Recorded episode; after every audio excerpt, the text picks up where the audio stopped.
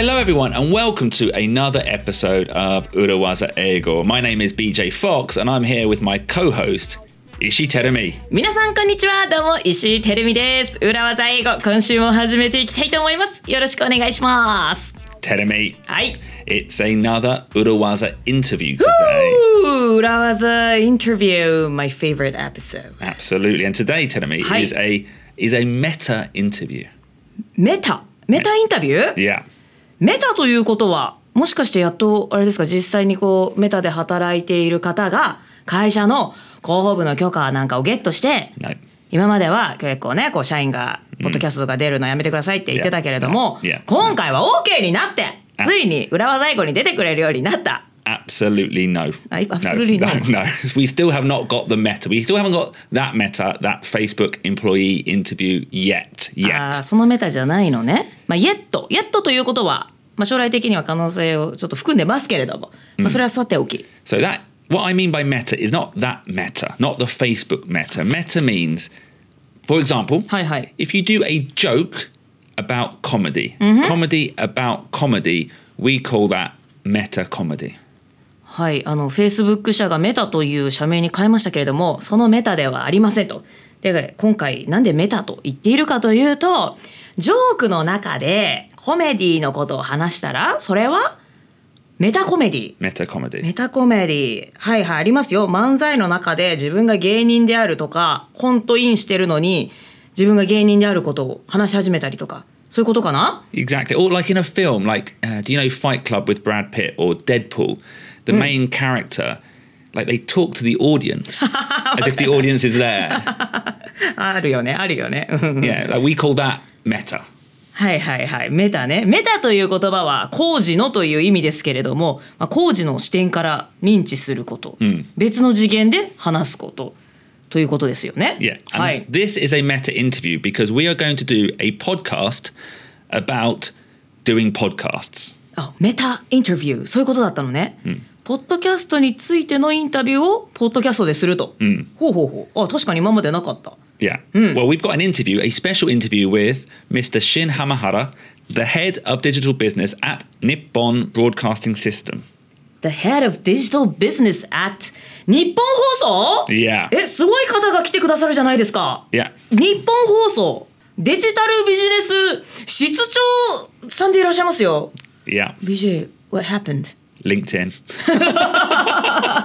すごいリンクトインからまたリーチアウトしたのね Wow But I like Nippon Horso because it produces some of the top podcasts in Japan, including my favorite, including my personal favorite, Iida Koji, Okay, Cozy Up. おおあ飯田浩二さん OK コージーアップってもうポッドキャストランキングもう1位とか2位とかの常連でいらっしゃいますけれども、ニッポン放送が作ってるんですね。Yeah. And they are the top producer of podcasts in Japan. And I reached out to Hamahara san because he posted on LinkedIn about attending a broadcast conference in New York. はい、そんなたくさんのヒット番組、えーポッドキャストの人気番組を作っていらっしゃる日本放送さんですけれども「 オールナイトニッポン」のね芸人さんが喋ってるポッドキャストとかも.とっても人気なんですよね。私もいつか出たいなってなって思いながらチェックしてるんですけれどもまあそれはさておきそんなコンテンツを作っているニッポン放送デジタルビジネス長浜原さん LinkedIn をチェックしたところニューヨークで行われた broadcast conference に参加していらっしゃったと。What's that?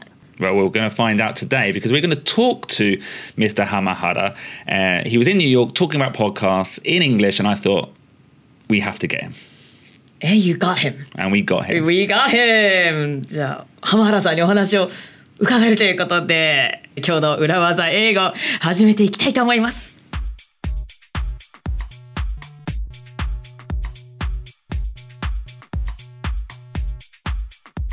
Okay. Hamahara san, Shin, welcome to Urawaza Ego. How are you? I'm fine, thank you.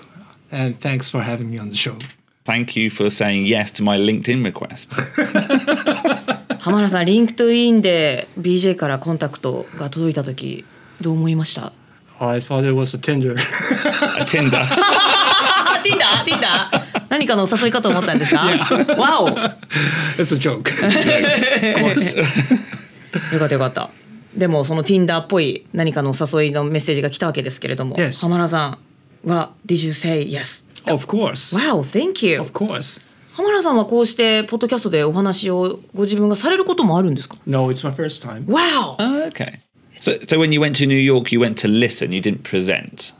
Uh, to gather information about Okay. podcast in the U.S. Uh, because, uh, as you know, uh, United States podcast market is enormous. So it would be a good chance to attend the conference and uh, meet some people and uh, gather information. Okay. アメリカのポッドキャストというのは、もうまあ、日本に比べるまでもなく膨大に大きいということでそこでのカンファレンスに参加していろいろな情報収集をされてきたということなんですね。 Well, and that's a good moment to ask you. You know, you work for Nippon Hoso. We've said you're the head of digital business. What what does that mean? What does that mean? What does that mean? What do you do, Shin? Uh, my task is to optimize our podcast programs uh, for digital devices. And of course, that uh, includes podcasting and streaming service as well. Okay. Uh, simply saying how to monetize uh, broadcasting. Okay.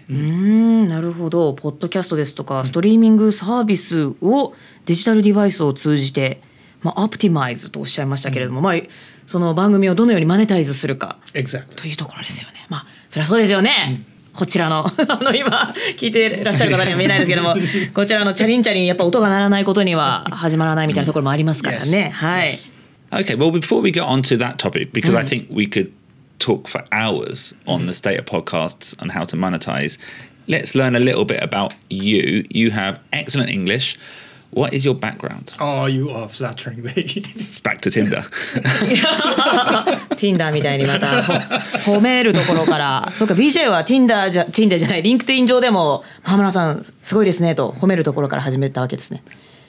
Pro- probably. I usually, as an Urawaza, start with a nice little bit of flattery. うんまあ、フラッルっていうとなんかほらお世辞みたいに聞こえるけどでも本当にね素晴らしい英語お話になるから、そういう意味ではフラッルではないのかもしれない。Do you know what I think I probably said was I'm a big fan of OK Cozy Up あ because I am. That's how I learn my Japanese.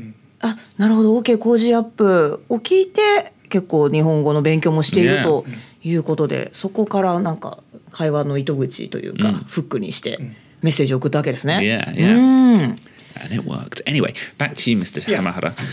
Um, so, excellent English. Are you? Did you live abroad?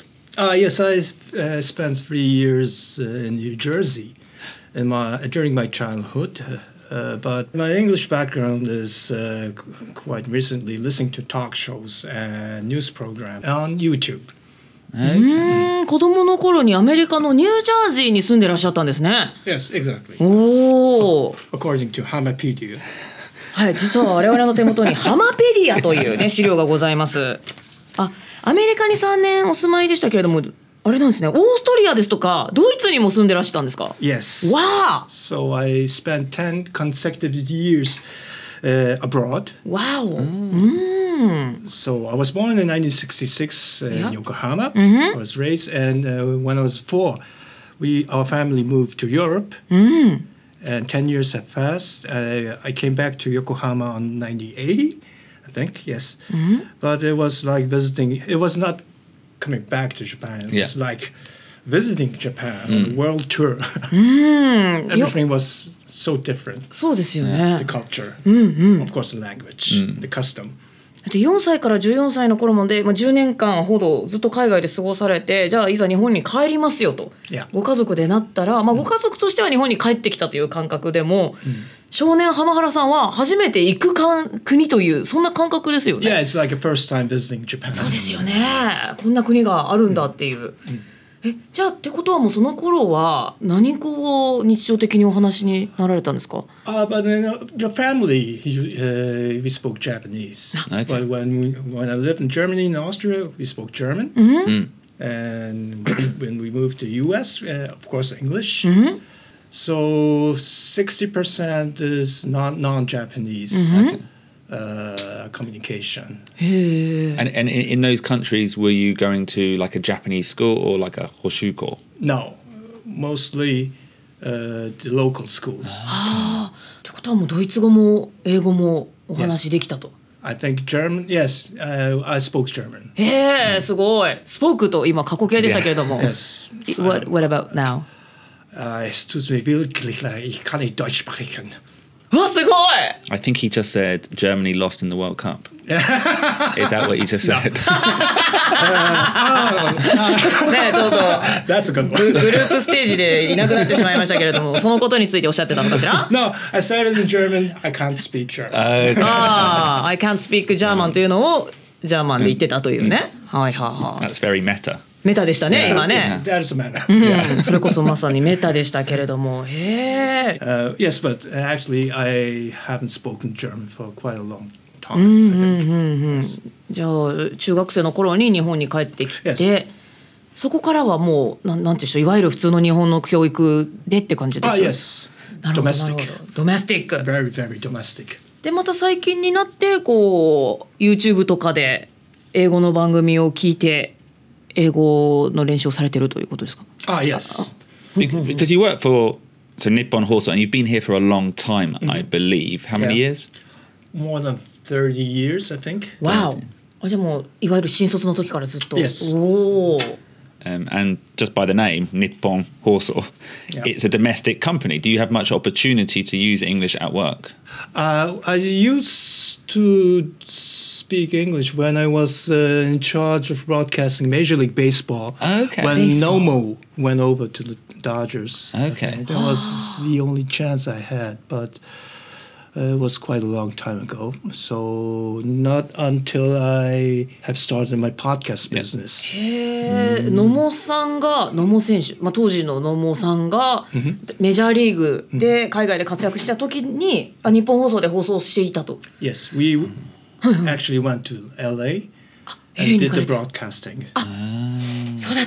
Yes. So what we have to do is we have to coordinate yeah. broadcasting booth, uh, broadcasting lines. Yeah. We have to do that in English. Mm-hmm. Mm.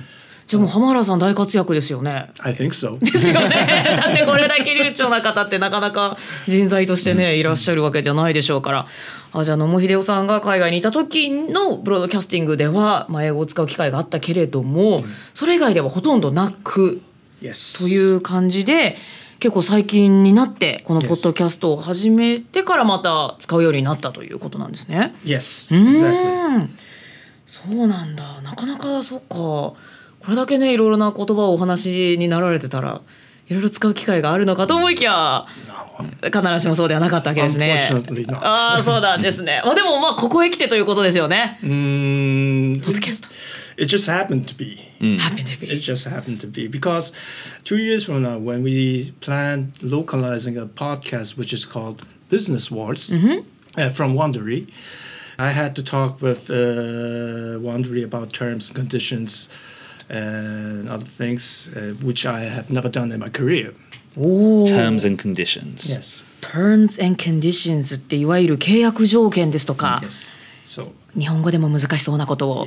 英語でやられたのが2年前、Yes. ワンダリー社からビジネスウォーズというポッドキャストの番組をこれ日本でローカライズしましょうという in Japanese. in Japanese でやろうという時になって契約条項だとかを、まあ、向こうの会社といろいろやり取りしたわけですね。Yes. And just for your information, telling me Wondery is part of Amazon Music. Oh. They produce our podcast, Gihon no Ki, as well. そうですね。Yeah. はい。ありがとうございます。ワンダリー社というのは、はい、アマゾンの仲間なわけですね。Yeah. はい、すみません、存じませんでした。Well, no, は I い know. I, I, you might not have come across that, but mid when we were working with Amazon at one point, for example, Yuta Tanaka, who was a guest, Yeah. moved from Amazon Japan to Wondery. Oh, he did. Well, his email did. Yeah, Okay. yeah. へー It's all part of the same team. Yeah. Yeah. なるほどなるほど。つながってるんですね。 I actually listened to his part. Ah, okay. Yuta. Yuta, Yuta, yeah, yes. yeah. あ、聞いてくださったんですね。 Yeah. あ、ありがとうございます。はい。 Um, So, ちょっと personal, I'm just curious. yeah. えっと 普段そのお仕事で英語を使う期間がなかなかなかったけれどもこう2年前にこう terms and conditions とかをこう急に英語でやることになったっていうのはこうとても私だったら難しそうだなって思ってしまうんですけれどもどうにかできたんですか？Oh, it's difficult now. it hasn't changed. So, uh, of course, uh, uh, if you go to details, uh, you have to talk with the lawyers. But the outline, Yeah. well, I think I can catch up. おおなるほどなるほど、まあ、細かいところはもちろん弁護士の方が登場するけれども、まあ、大枠としては.全然できたとさすがでございますね。Although I would say, even from an English point of view, when I have been in contract negotiations in English, yeah, you have to leave the details to the lawyers. like I don't understand some of it. Yeah, ああ yeah. まあまあ日本語でさえもねもちろん難しいことですから詳細は弁護士に任せて、で大大枠だけを分かっていれば Yeah, というところですね。 Okay, so let's talk about podcasts. Um, you said you brought Business Wars over. That's very interesting. But the podcast industry, what general insights did you take away from the trade show in New York? Oh, yes, we visited uh, New York uh, on October, so it was very exciting. The, the podcast industry is much larger uh, than Japan, and many investments uh, were made, uh, and I could feel the enthusiasm. So I had a chance to meet a person in the radio industry uh, that was very actively in the podcast business, and they seemed to be very successful in monetizing podcasts. まあ、まずアメリカのポッドキャスト市場というのは日本よりもはるかに大きくて大きくて、まあ、たくさんの投資もなされてますしかなりの熱意を感じられる場であったと。まあ、それはね BJ 初めて会った時ねなんかポッドキャストってすごいんだぜってすごい言ってたんですけれども まさにその海外発というかアメリカがもう先行しているというところですよね。そして、まあ、浜原さんはまあラジオの方ということでラジオ局の方でいてそれでポッドキャストビジネスにすごい活動的な方に会うこともできてで、えーポッドキャストのマネタイジングがうまいこと言っていたと。That's right. お Yes. じゃあ参考になるところも Very. たくさんありましたということですね。これはいけるぞと。日本でもこうすればいいのかというような。まだ今ね、手元でこのマネタック。Listen, you can't, you can't see Shin Hamaharasan right now, but his eyes、そうでしたね。あの、目がキラキラキラとね、ドルサインが見えるような。はい。We're going to split this interview into two. In the next interview, we're going to talk more about the podcast industry. But a quick question on that: You mm-hmm. said you met a person in the radio industry Yeah. that is active in the podcast business. Mm-hmm. That's what you do. You work for a radio broadcaster, mm-hmm. moving into podcasts. Don't you see it as a competitor? Uh, I, in some part, it might be. But first, when you started the podcast business, uh, there were some opinions about it, it should be a competitive to broadcasting. But uh, what actually happened is uh, the numbers haven't changed. Okay. Uh, even when this, when we started podcasts, so. Uh, the listeners, the radio listeners, and the podcast users are completely different.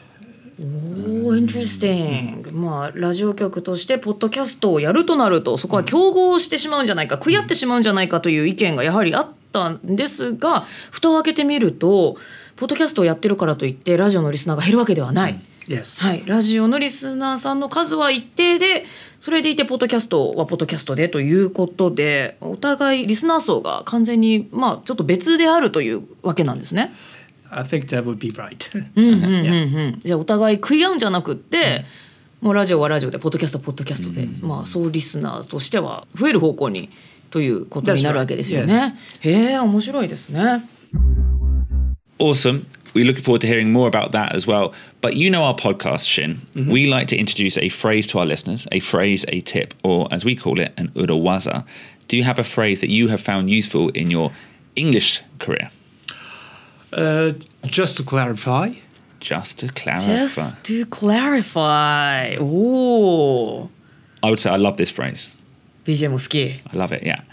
How do you use it, Shin? uh, like when you have a Zoom meeting and you have to wrap up the conversation, Yeah. uh, when it's about terms and conditions, uh, what has been agreed or what has been not agreed, I need to clarify the details. So that's the phrase I use on those occasions. うん例えば Zoom ミーティングがありましてで会話を終わらせなければいけない時ですとか、まあ、先ほども言いました Terms and Conditions 契約条件のお話をしていて、まあ、ここの部分は agree したとここはしてないだとか、まあ、細かいところを clarify させなければならない時ですね。まあ、clarify というのはね明確にするとかはっきりさせるという意味ですけれどもちょっと確認させてくださいとかはっきりさせてくださいなんていう時にこの just to clarify というフレーズが使えるということですね。 Yes. I like this because actually in episode 76, we taught a number of phrases to check on understanding. We said how important it is to say, I don't understand. わからない時にはちゃんとわからないっていうことが大切ですよねというお話をしました。 So even when you are, let's say, 80% confident that you understand something, especially in a second language, it's always good to say, just to clarify, is this what we agreed? One, two, three, four? 80%ぐらいは分かってて、まあ、残りちょっと曖昧なところもあるけども、まあ、そんな時にはそれを曖昧にするのではなくって、just to clarify と残りの部分もちゃんとはっきりさせましょうともう一度その分かったって自分の中でもう終わらせてしまうのではなくって最後に細かいところを確認するためにこの just to clarify というフレーズから始めて1番2番3番4番これやってますかと最後に確認するというのが大事ですよね。 Yeah. Have you ever had a bad experience where you've left a Zoom call or a meeting and you've left thinking, hmm, what was that about? Ah, yes, of course. Yeah. So, uh, in that case, uh, I will clarify by sending a mail Yeah. what I missed. 浜原さんもあそこの部分よく分からなかったっていうのが後から出てくることもあったとそういう時は後からメールで、えー、と聞くと、まあ、それでも別にねいいですよね、BJ What do you think? Oh, I think it's a good idea. And I think it's a good idea, both the phrase and the mail, because sometimes you're clarifying not for you. Sometimes you're clarifying for everyone. Like, let's, can we just agree this is what we agreed?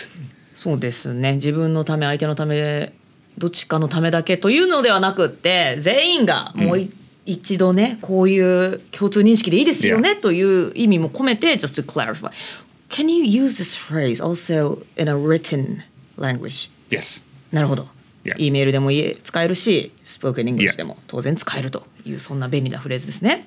And I would say, if anything, following up with an email after a call is a good idea, especially with different languages, different time zones, just to clarify what the next steps are for everyone. そうですね。特にあの自分の母国語で喋っ、あの仕事をしていない時なんかは会議の後に E メールで、まあ、あの書いてあるものの方がね確認しやすかったりしますからあの Zoom call なんかが終わった後に確認のために E メールでもう一度お互いが agree したものをシェアするというのは大事になってきますよね。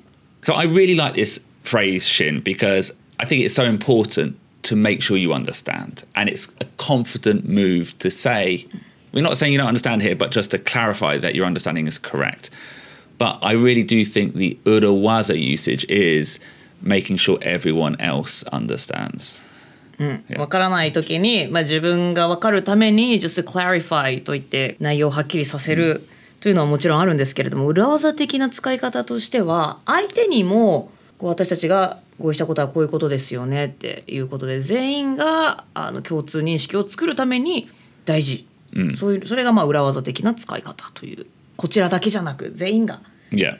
こう言ったよねあなたみたいなね Yeah, 念押しのために使い I, ますね。I think that phrase anatta as well is sometimes is important because sometimes I use this deliberately because I think, oh, that person either hasn't understood or is going to forget to do the steps afterwards. 相手の人が分かってなかったり Yeah.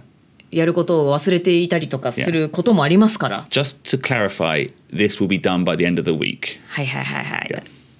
だからあのこれを週末までにやってくださいね。This is what I want you to do とかじゃなくってね。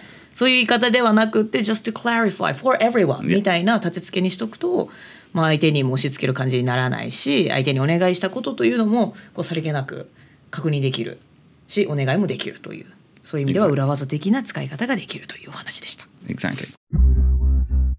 So great phrase. Thank you, Shin. Now, one thing we haven't clarified yet was earlier in the episode, Ishi Terumi used the word Hamapedia.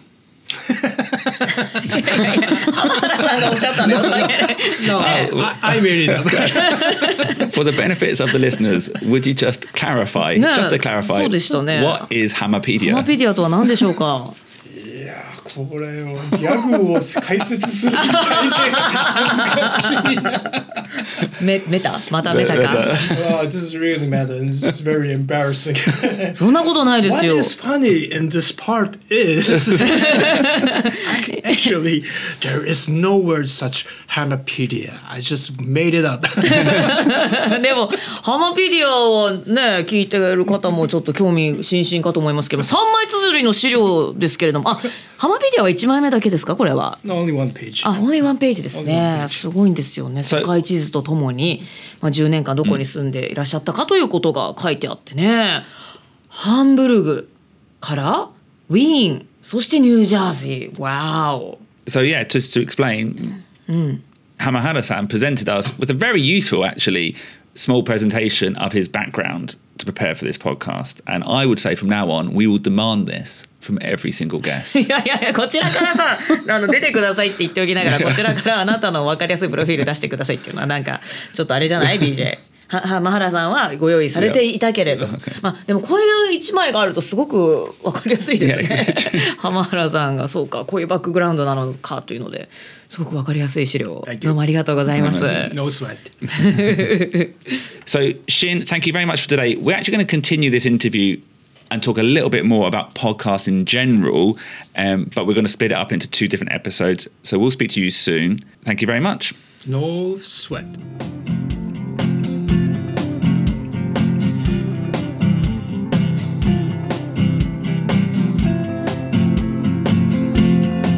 Okay, Tenui, that was part one of our interview with Shin Hamahara, the head of digital business at MBS. Hi, NBS BJ がさずっと NBSNBS って言ってたじゃない、NBS 日本放送はもちろん知ってますよ No. Anyway, um, we'll speak to you again next week. Listeners, you're in for a treat in our next interview.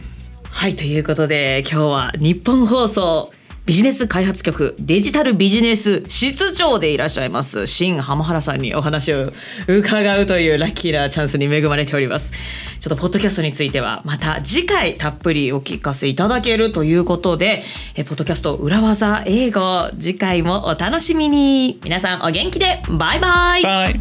Buddha was an ego. Business English is so hard.